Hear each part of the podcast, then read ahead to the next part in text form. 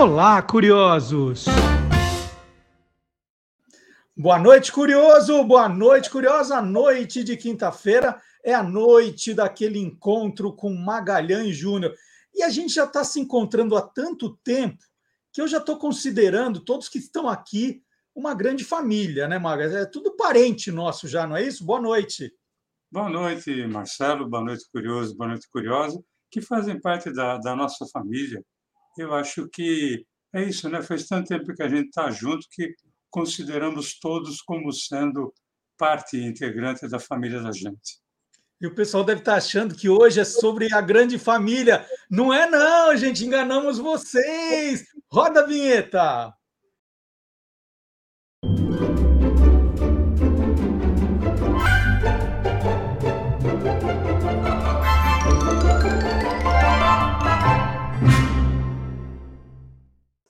Bom, não é sobre a grande família, mas é quase, né? Porque a televisão brasileira já possui aí vários exemplos em que o talento artístico familiar é passado de uma geração para outra, né? Então é uma, é uma grande família, é uma família de verdade, não é a família da ficção. E o Magalhães Júnior escolheu uma dessas famílias para simbolizar então essas famílias da televisão, não é isso, Maga? É, Marcelo, eu escolhi uma família, eu podia, existem várias. Eu, por exemplo, trabalho com uma, né? É, que vem do seu Manuel de Nóbrega, trabalho com Carlos Alberto de Nóbrega, com o filho dele, Marcelo de Nóbrega, com a, a bisneta do seu Manuel, neta do Carlos Alberto, a Dalina Nóbrega. Mas eu escolhi uma outra família que, sei lá, eu também eu assisto seus integrantes desde que eu me conheço por gente, né? E é uma família cujas gerações se entrelaçam em algum momento em dramaturgia e música. Bom, então vamos, vamos, vamos dizer quem é que começa então a saga dessa família. Olha, essa família começa com um sujeito chamado Ariclenes Martins, mais conhecido como Lima Duarte. Né? O Lima Duarte nasceu em Minas Gerais, ele que foi radioator, locutor, dublador, apresentador, ator, diretor. Só que a ideia aqui, Marcelo, não é falar do grande ator Lima Duarte, homem de rádio, teatro, cinema e TV, e sim do jovem Ariclenes, aquele que em meados dos anos 1940, resolveu tentar a sorte como locutor de rádio. Mas, segundo ele próprio, os testes não saíram como esperado, não. Então fui fazer teste na Record. O cara falou assim pra mim, não, você não presta não. Eu falava mesmo como mineiro também, sabe? Eu falava demais daquele jeito, sabe? Então eu fui na Rádio Gazeta, emissora de elite. Falei, acho que eu vou falar direito assim, emissora de elite. Eu fui lá, os caras, ei, rapaz, você tem uma voz de sovaco, vai-te embora. aí fui na Tupi, difusora, estação do som de cristal naquela época. Me deram o texto aí, eu li, RG2 Rádio Tupi de São Paulo. A mais. o cara falou, nossa senhora, fica bem que você não quer ficar como rádio ator? Então eu falei, vai, vou, vou ficar. Fiz o teste, tremia, rapaz. Aí terminou, o Walter Foss falou assim. Falei, como é que foi, seu Walter? Foi bem? Eles, os meus testes duram no mínimo três meses. Nossa Senhora, ficar três meses aqui nesse sofrimento. E ele foi aprovado como radiator, Maga? O pior é que não, Marcelo.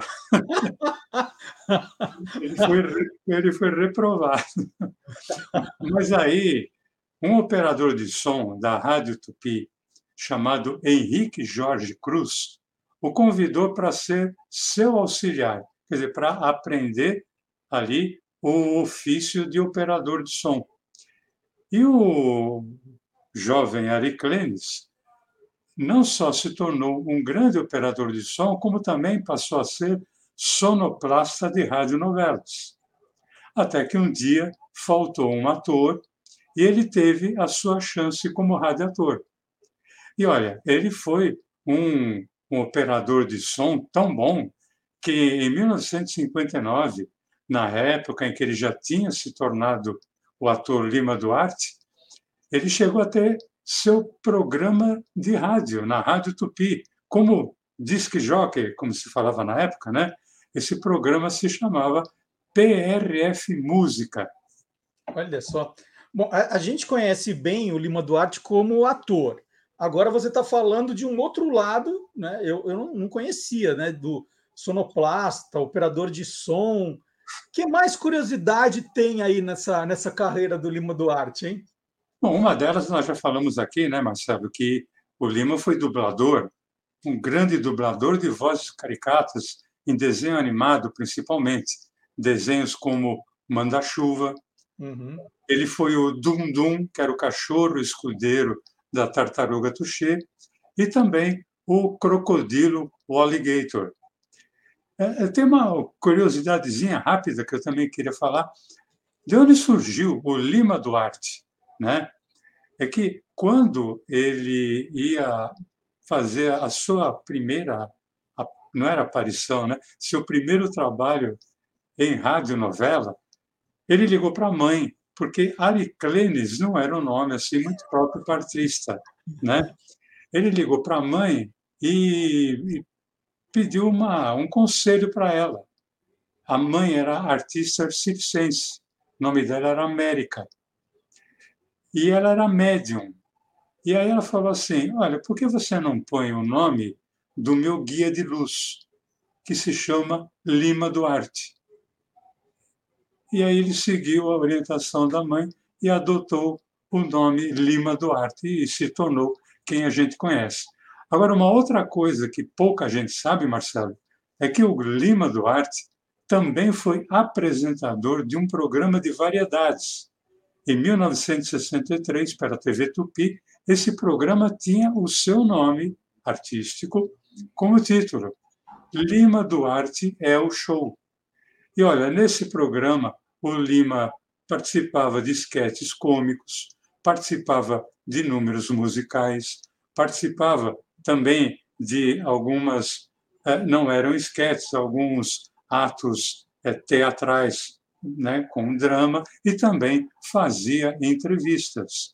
Lima Duarte é o show.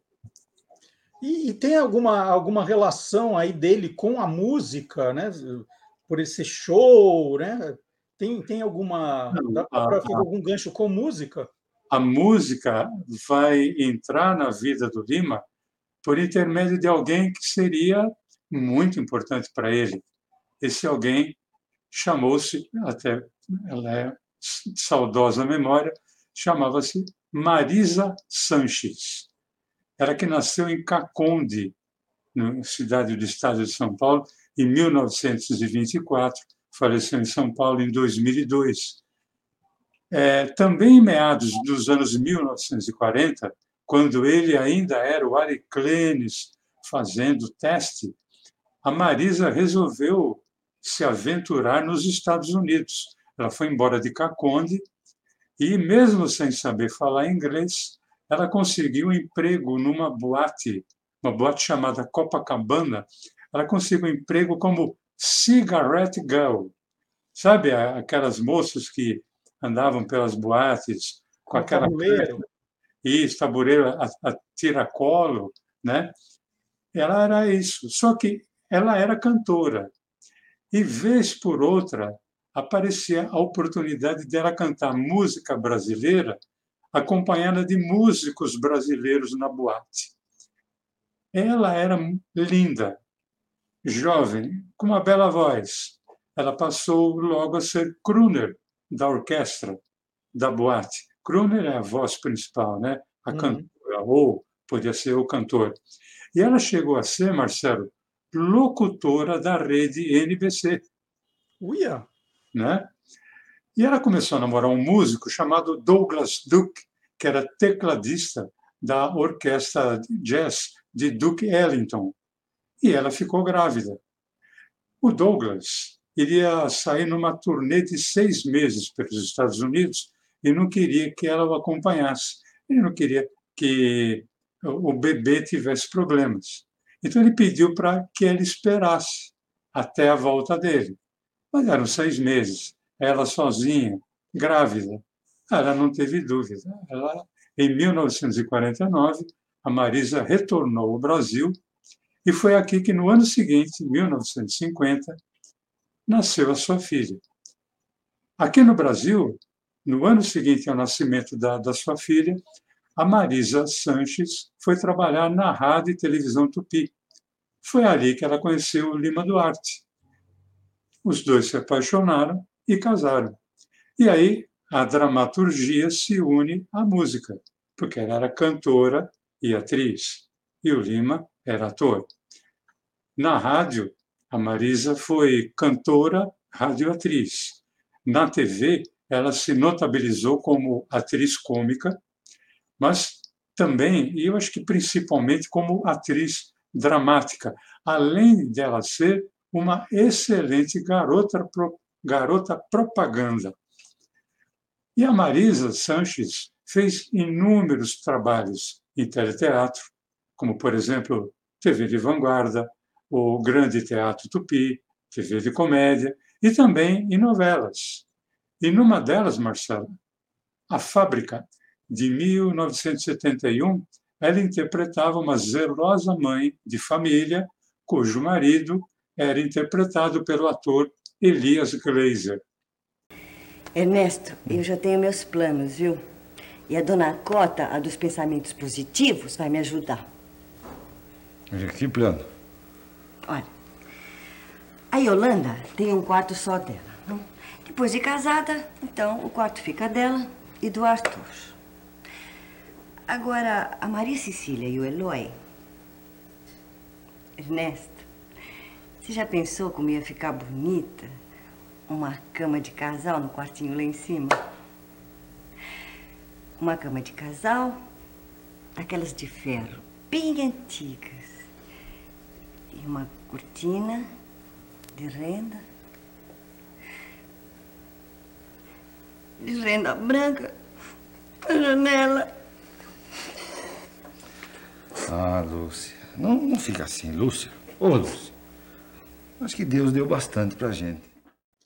Ô, Maga, então, pelo que você está contando da Marisa, ela tinha facilidade para fazer diferentes personagens, é, drama, humor, ela é bem versátil, assim. Ah, sim, ela tinha muita facilidade, ela era uma atriz de inúmeros recursos, tanto que um outro personagem, personagem muito interessante foi a professora Benedita, na segunda versão, porque foram quatro versões, na segunda versão da novela Éramos Seis. Essa é de 1977, pela TV Tupi. Sabe, Renata, eu acho que eu gosto do Beto por causa disso. Porque ele é o primeiro namorado meu que tem imaginação. Agora eu vejo isso muito bem. Eu estava reparando ontem à noite. A conversa dos rapazes da nossa turma é a coisa mais xarope que existe no mundo. Você tá mesmo gamada pelo Beto, hein? Ah, não era pra tá? Hum, hum, hum. Era, era, era. Essa Madame Valesca é mesmo fogo, hein? Quer dizer que agora o casamento sai mesmo? Sai! Escuta! Escuta só, escuta. Escuta o quê? Não tá ouvindo? Não. A marcha nupcial. Você já falou com o Beto? Não, ainda não.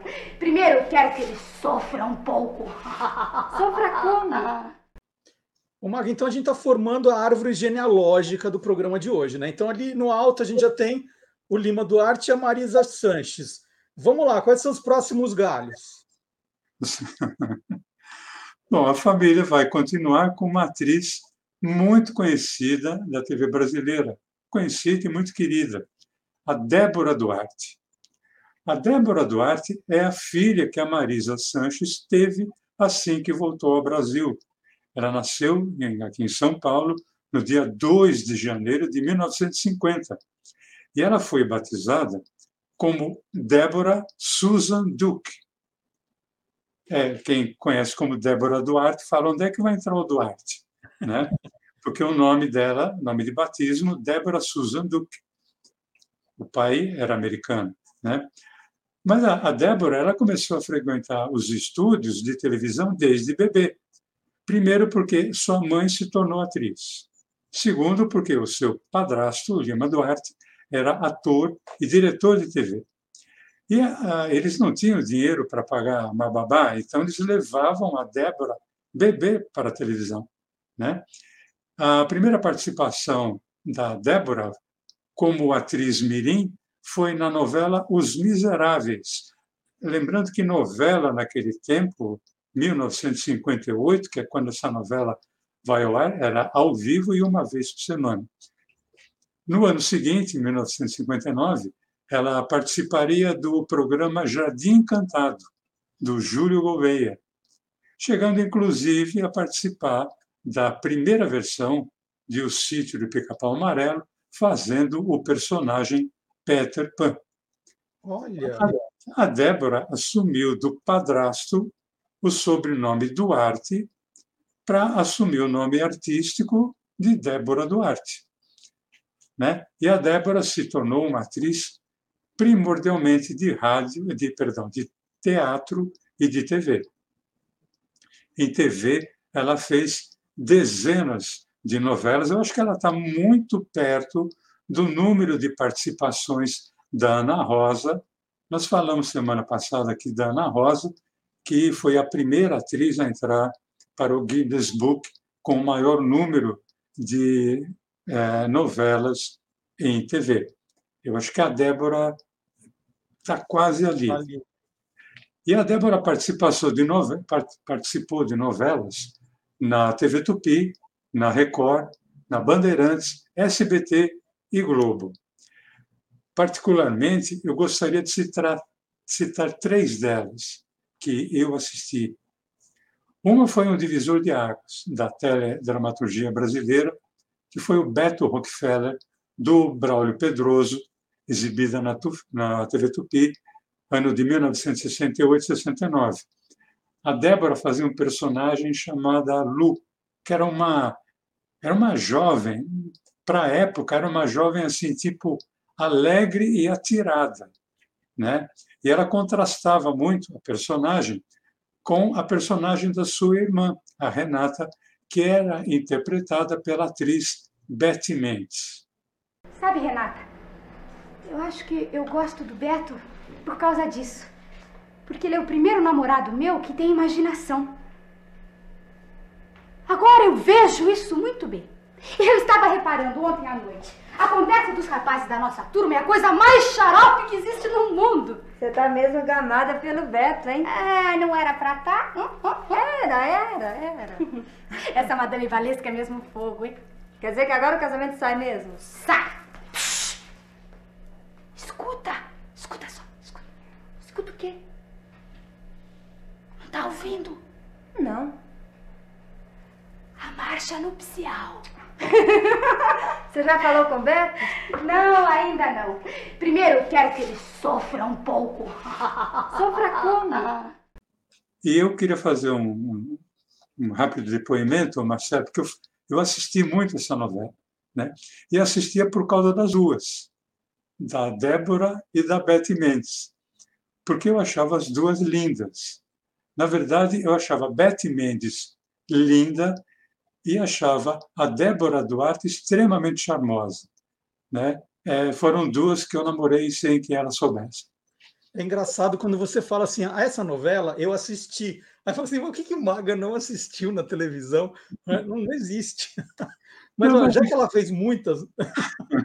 Mas é que eu tinha o é. apoio ali da, da minha tia, né? Minha tia me ajudava a assistir tudo quanto era programa e novela que havia. Bom, você falou do, do Beto Rockefeller, que é uma novela que, como você disse, é um divisor de águas. E como ela fez muita coisa, a segunda novela, depois ela começou a fazer esses papéis mais leves, assim, novelas leves. Como é que ah, foi? Então, ela, ela alternou bastante, né?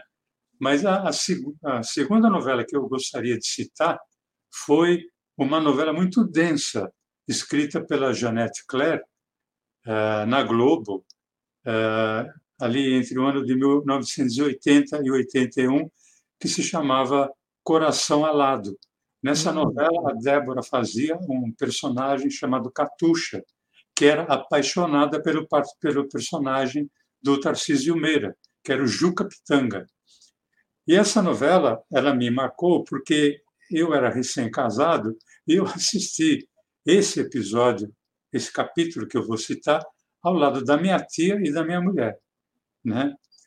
É esse capítulo, que teve a direção, a novela tinha a direção do Roberto Talma, a Débora Duarte simulou em cena um orgasmo feminino. Na época, isso foi um choque, foi um choque que teve, causou muita polêmica na época. Agora, você imagina eu assistindo ao lado da minha tia, né? O personagem simulando um orgasmo. Não, foi uma coisa assim de extremo bom gosto e, uma categoria maravilhosa por parte da, da Débora. É uma coisa que eu tinha que citar, até porque nunca havia sido feito isso na TV brasileira. E a terceira citação da, da Débora Duarte, da participação da Débora, é numa minissérie escrita pelo Walter George Durst, em 1984, que foi uma adaptação de um livro da Zélia Gattai, esposa do Jorge Amado. Esse livro chama-se Anarquistas, Graças a Deus. É, na verdade, a Zélia Gattai conta a história da família dela. E coube a Débora interpretar a Angelina Gattai, que era a mãe da Zélia. O, o pai da Zélia, o Ernesto, foi interpretado pelo Ney Latorraca. E falar rapidamente uma coisa, Marcelo, que ah, isso eu li em entrevista e pesquisando, que a Débora recebeu um, uma cartinha da própria Zélia Gattai dizendo assim: Olha, quando eu soube que era você que ia fazer o papel da minha mãe, apesar de você ser uma grande atriz, eu pensei assim: que pena. Olha que coisa, né? Uhum. Mas quando eu assisti foi um espanto, porque eu quero agradecer por você ter trazido a minha mãe de volta. Porque pelos cacuetes que só eu sabia que ela tinha, você teve. E eu fiquei simplesmente arrepiada assistindo. E essa, mini, essa minissérie, Marcelo, era, por serem anarquistas, graças a Deus, é, eram imigrantes italianos. E, claro, isso mexeu demais comigo, que tenho ascendência italiana, né? Como? Di notte da meio do mato, un'automobile, você, meu marido? Eu mesmo. Ernesto, Ni morto, Guarda, guarda, Angelina. Ma no, ma che idea è essa? Ma è tesoro mio. Ma chi è? Tá cansado da sua mulher, dos seus filhos, não? Quer te matar, quer se atirar no abismo de noite com l'automobile. No, no, cara mia. Per me non precisa fare isso, hein? E acho que os bambini ainda são bem pequenininhos, que eu ainda posso falar por eles. Mas não é nada disso. As pessoas não fizeram essa viagem porque têm medo, só isso. Ma no, no, eu sei. Antigamente, onde descia lá na descida os burros com a carroça, agora quer descer você com o automóvel. Eu não sei quem é que pode me garantir que não vai acontecer uma escarônia, uma desgraça. É... Maga, eu queria saber se a Débora Duarte chegou a trabalhar é, com o Lima, né, o padrasto, e com a mãe, a Marisa Sanches, em alguma novela, em algum, alguma coisa. Olha, embora não haja assim registros, sabe-se que a Débora Duarte e a Marisa Sanches trabalharam algumas vezes juntas, é, ou em teleteatro ou em novela, mas sem que necessariamente seus personagens interagissem. Já com Lima Duarte, a Débora foi dirigida por ele em Beto Rockefeller, olha só, hein? Né? E ela trabalhou com ele em, e contracenou com ele em algumas novelas. Eu vou citar duas aqui ambas na Globo. Uma delas foi em Pecado Capital e a outra foi na primeira versão do Rock Santeiro. Eu falo primeira versão porque é, essa primeira versão ela foi proibida pela censura federal. Eles é, chegaram a gravar 12 capítulos, a novela foi proibida, não pôde ir ao ar.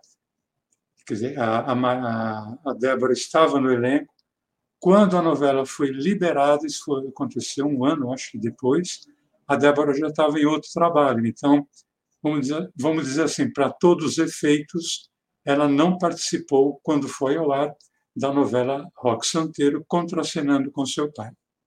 Olha só que história.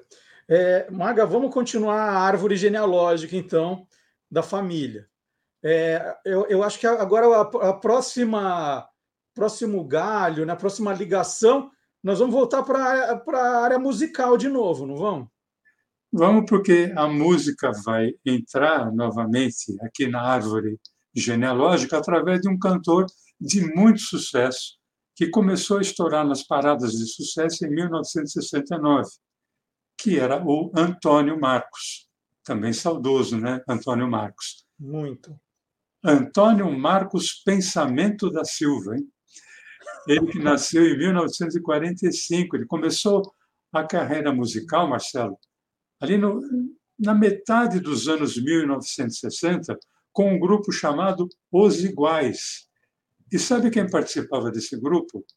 O Marcelo Gastaldi, meu amigo Marcelo Gastaldi, também saudoso, que foi a primeira voz do Chaves, personagem Chaves. O Toninho, como Antônio Marcos era conhecido no meio artístico, emplacou várias músicas de sucesso nos anos 60 e 70, principalmente, citar duas delas, A Oração de um Jovem Triste e O Homem de Nazaré, e também várias músicas românticas. Né? Ele que era cantor romântico e tipo galã também. E o seu sucesso como cantor junto ao público feminino, o levou a estrelar uma novela. Em 1970, uma novela escrita pelo Teixeira Filho, com direção do Lima Duarte. Olha! E essa novela tinha até o nome dele, ela se chamava Toninho on the Rocks. Aquela nossa conversa ficou pela metade. Escuta, Quando eu falei com você, eu esqueci de dizer uma coisa. Você é um canalha.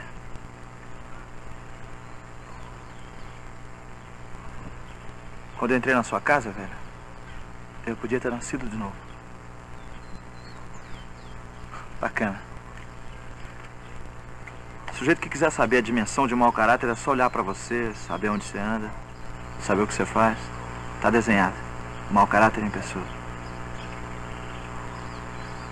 Já disse tudo o que queria dizer? Não. Não disse, não. Eu quero saber se você é gente. Se seu sangue esquenta. Legal. Você não me vê como filho, ok? Eu não te vejo como pai. E foi por isso que ele conheceu a Débora? Como é que ele entra para a família? Né? O, o futuro sogro era o diretor, né? Falou: ah, vamos lá jantar em casa. Como é que foi, Maga? Não, olha, na novela, o Antônio Marcos conheceu a Débora Duarte, com quem fez par romântico, né? Ali na, na novela, mas é, não foi ali que a, a vida copiou a, a ficção. Uhum. Anos depois, eles passaram de personagens para um verdadeiro par romântico. Uhum. E desse relacionamento, Marcelo, eles tiveram um fruto, que foi uma menina. Nasceu, olha a árvore aumentando, olha a árvore aumentando. A árvore aumentou, quer dizer, mais um galho que nasceu em 1977 e foi batizada com o nome de Paloma Marcos Sanches Silva, que é a Paloma Duarte. Que legal! Essa menina, Paloma Duarte, ela também se transformou em atriz, com passagem pelo cinema, pelo teatro, mas primordialmente em TV, e ela adotou o nome artístico de Paloma Duarte. E um dos primeiros trabalhos da Paloma em televisão foi em 1991, no SBT, numa série que nós já falamos dessa série aqui, essa série chamava-se O Grande Pai. É, uhum. O roteiro era do Creighton Sarzi. Era uma adaptação de uma série argentina, se não me engano. Eu cheguei, inclusive, a colaborar com algumas cenas em alguns episódios. E nessa série, a Paloma fazia a personagem Ana, que era uma das três filhas do Arthur, que era interpretado pelo Flávio Galvão. Ela, ela era a filha do meio. A empregada da casa do Arthur era Maria, que era interpretada pela Débora Duarte. E foram inúmeras as cenas em que a Paloma contracenou com a Débora. E tinha uma ironia muito grande, porque na série a personagem da Paloma não tinha mãe e a personagem da Débora não tinha filho. E teve um episódio que eu fui assistir a gravação e elas brincavam muito em cena, né? A Débora brincava mais até porque a filha era mais nova, né? É, tinha todo o nervosismo de trabalhar na TV e na presença da mãe. E teve um, uma cena em que a Paloma errou, teve que voltar à cena e a, e a Débora brincou, né? Ela falou: "Nossa, se tua mãe tivesse aqui, ela não ia gostar de nada disso". E aí teve uma uma cena que a Débora fez que foi tão maravilhosa que é, quando acabou a cena, ela foi aplaudida por toda a equipe técnica. E aí foi a vez da Paloma dizer: se sua filha tivesse aqui, ela iria ficar assim muito orgulhosa de você. Uau, que lindo! Uma, uma brincadeira de uma com a outra, mas foi, foi muito legal. E foi a única vez que elas contracenaram, Maga? Não, não, elas contracenaram também numa outra. Aí foi uma, essa foi uma série, né? Depois elas contracenaram numa novela de muito sucesso na Globo, criada pelo Benedito Rui Barbosa, chamada Terra Nostra. Nessa novela, elas eram mãe e filha. A Débora era Maria do Socorro e a, a Paloma era Angélica. Aliás, a Maria do Socorro deveria morrer no meio da novela. Ela ia morrer no parto.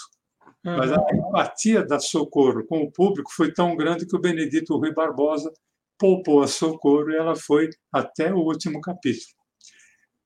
Mas depois disso, aí a, a Paloma passou a ser, né, ela deixou de ser uma adolescente, passou a ser uma jovem atriz, uma atriz assim de maior uh, punch, vamos assim dizer. Ela fez várias outras novelas, por exemplo, Mulheres Apaixonadas na, na TV Globo, Atuou também com muito destaque numa novela da TV Record chamada Poder Paralelo e numa outra do meu amigo Lauro César Muniz chamada Máscaras. Tanto Poder Paralelo como Máscaras na TV Record, ela foi protagonista. Espera. Espera o quê? Pode aparecer alguém. Não, não vai aparecer ninguém aqui. Claro que pode, a gente tá na beira de uma estrada. Não vai aparecer ninguém. Eu garanto. Como? Isso aqui é o paraíso. O paraíso também tem cobra. Fala. Você teve participação nisso? Não entendi. Acho que você participou da morte do Otávio Benaro. Você acha que eu participei da morte do Otávio Benaro? Fica tranquila. Eu não vou denunciar você. Eu nem existo, eu sou ficção, eu sou invenção do chefe. Nem nome eu tenho. Fala, confessa. Você acha que eu matei o meu cunhado? Acho, Martin. Que diferença isso faz para você? Eu não sei. Eu não sei. É, antes de continuar, você falou ah, agora há pouco de Mulheres Apaixonadas.